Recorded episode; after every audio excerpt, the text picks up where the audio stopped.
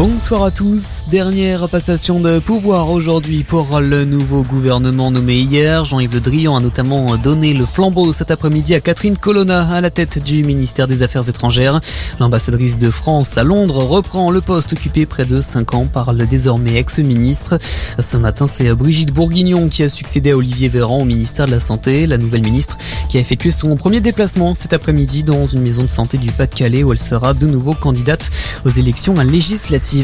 La guerre en Ukraine et ce chèque de 40 milliards de dollars signé cet après-midi par le président américain Joe Biden pour venir en aide à l'armée ukrainienne.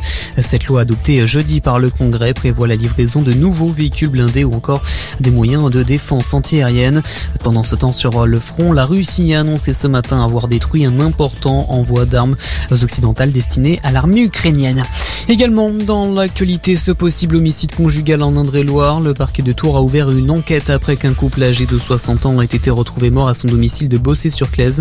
Selon les premiers éléments, l'homme aurait tiré sur sa compagne avant de se suicider. Un été tendu en vue dans les hôpitaux d'Île-de-France. Dans un entretien accordé à l'AFP aujourd'hui, la directrice de l'ARS craint une situation compliquée, particulièrement dans les maternités et en Seine-Saint-Denis, en cause les postes trop nombreux de soignants qui sont vacants. Finalement, il reste Kylian Mbappé choisit de prolonger au PSG selon les informations de plusieurs médias dont le Parisien et l'équipe. Le joueur de foot avait longuement hésité à partir pour le Real Madrid. Son nouveau contrat qui porterait sur trois saisons supplémentaires doit encore être signé. Et puis le rugby, les Bordelais ont assuré cet après-midi leur place en phase finale de top 14. Large victoire 42 à 10 sur Lyon en cette 25e et avant-dernière journée. D'autres matchs sont en cours actuellement. La Rochelle, Stade français, Biarritz, Clermont, Toulon, Et Montpellier Racing. Enfin, Toulouse se déplace à Brive à 21h ce soir. Bonne soirée à tous.